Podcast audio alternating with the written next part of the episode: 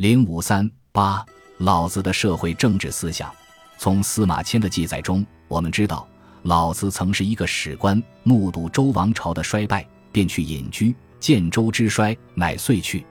从政治立场上看，他是一个同当时的统治者抱有不同政见的人。由于他对统治者的政治腐败、贪得无厌和对老百姓的残酷剥削感到不满，而又无力改变这种状况。只好甘愿去过脱离现实的隐居生活。由于他很长时期任周王朝的官，居周久之，亲眼见到了当时的统治者们都是金玉满堂，莫之能守。老子九章都是甚爱必大费，多藏必厚亡。老子四十四章，不断的从一个方面转化到另一个方面，从统治地位转化到被统治地位，从富贵转化为贫贱。从对这种社会大变动的考察中，老子提出了自己的社会政治理想。老子对当时的老百姓的困苦饥饿的生活有着明显的同情倾向。老子七十五章中说：“民之饥，以其上食水之多，是以饥；民之难治，以其上之有为，是以难治；民之轻死，以其上求生之后，是以轻死。”夫为吾以生为者，是贤于贵生。这里很清楚，老百姓为什么受饥饿，就是因为统治者缴收赋税太多。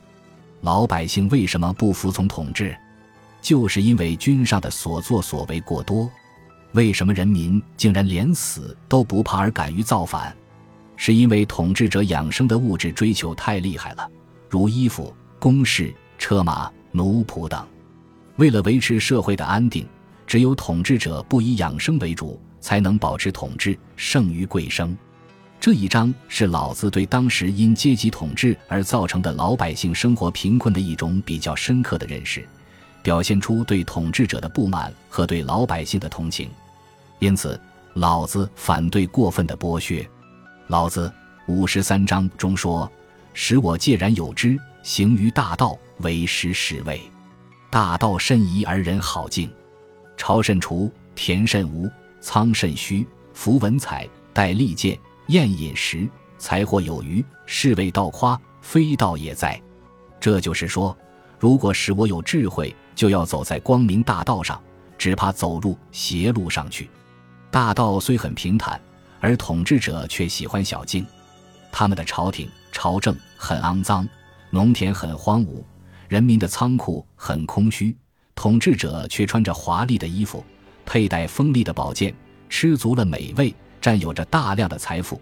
他们就是强盗的头子，这就是违反大道啊！这些思想很显然是同情当时的被剥削者和被压迫者的。老子的伦理思想是和他的政治思想有着密切关系的。政治思想的进步决定了他伦理思想的进步作用。正是由于上述原因，老子认为。在人类社会中，似乎总是强者欺侮弱者，富者劫掠贫者。他说：“天之道，损有余而补不足；人之道则不然，损不足以奉有余。”老子七十七章，这是他对当时社会政治情况的一种概括结论。对于新的统治者之间为了争夺权力而进行的战争，他更是极力反对，认为兵者不祥之器。老子三十一章。以道佐人主者，不以兵强天下，其势好还。师之所处，荆棘生焉。大军之后，必有凶年。老子三十章，认为天下有道，却走马以粪；天下无道，戎马生于郊。老子四十六章。显然，在老子看来，不论是正义战争还是非正义战争，都是不应该有的。对于统治者用死刑来镇压老百姓，老子认为这是一种很危险的做法，其结果往往会自食其果。在老子七十四章中说：“民不畏死，奈何以死惧之？若是民常畏死，而为其者无得职而杀之，孰敢？常有厮杀者杀，夫待厮杀者杀，是谓待大将浊。夫待大将浊者。”昔有不伤其手矣，在老子看来，老百姓已经被逼得走投无路了，统治者却用死刑来威逼他们。如果老百姓经常怕死，就可以抓住杀掉他。谁还敢再捣乱？根据通例，是有天这个厮杀者来管杀人的。如果代替厮杀者来杀人，就像代替技艺高超的匠人砍木头一样，是一定会砍伤自己的手的。这里反映了老子对剥削者的残酷统治的不同意见。老子说：“众人熙熙，如向太牢；如等春台，我独泊兮兮未兆，如婴儿之未孩。单泪单泪兮，若无所归。”老子二十章。这就是说。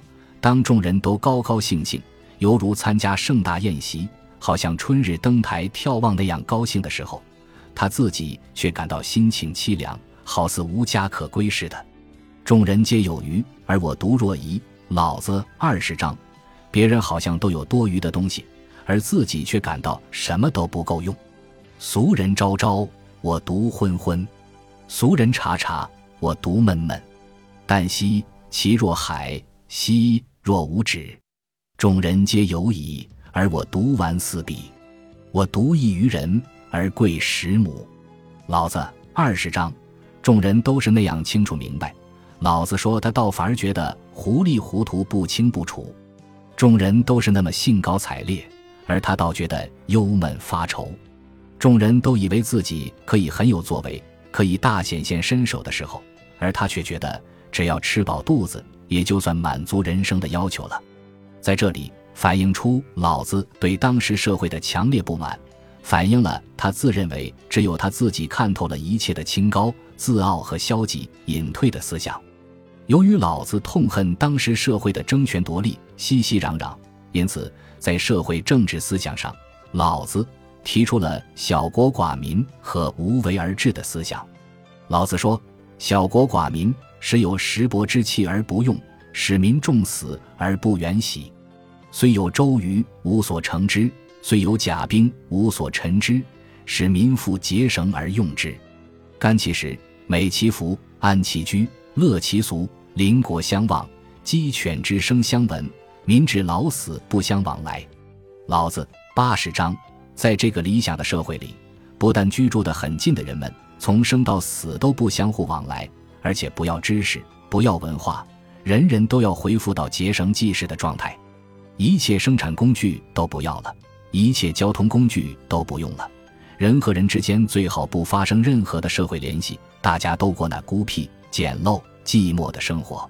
我们可以想象，在这样的社会中，又怎样能使人们甘其食、美其服、安其居、乐其俗呢？很显然，老子的这个理想。只能是一种倒退的空想。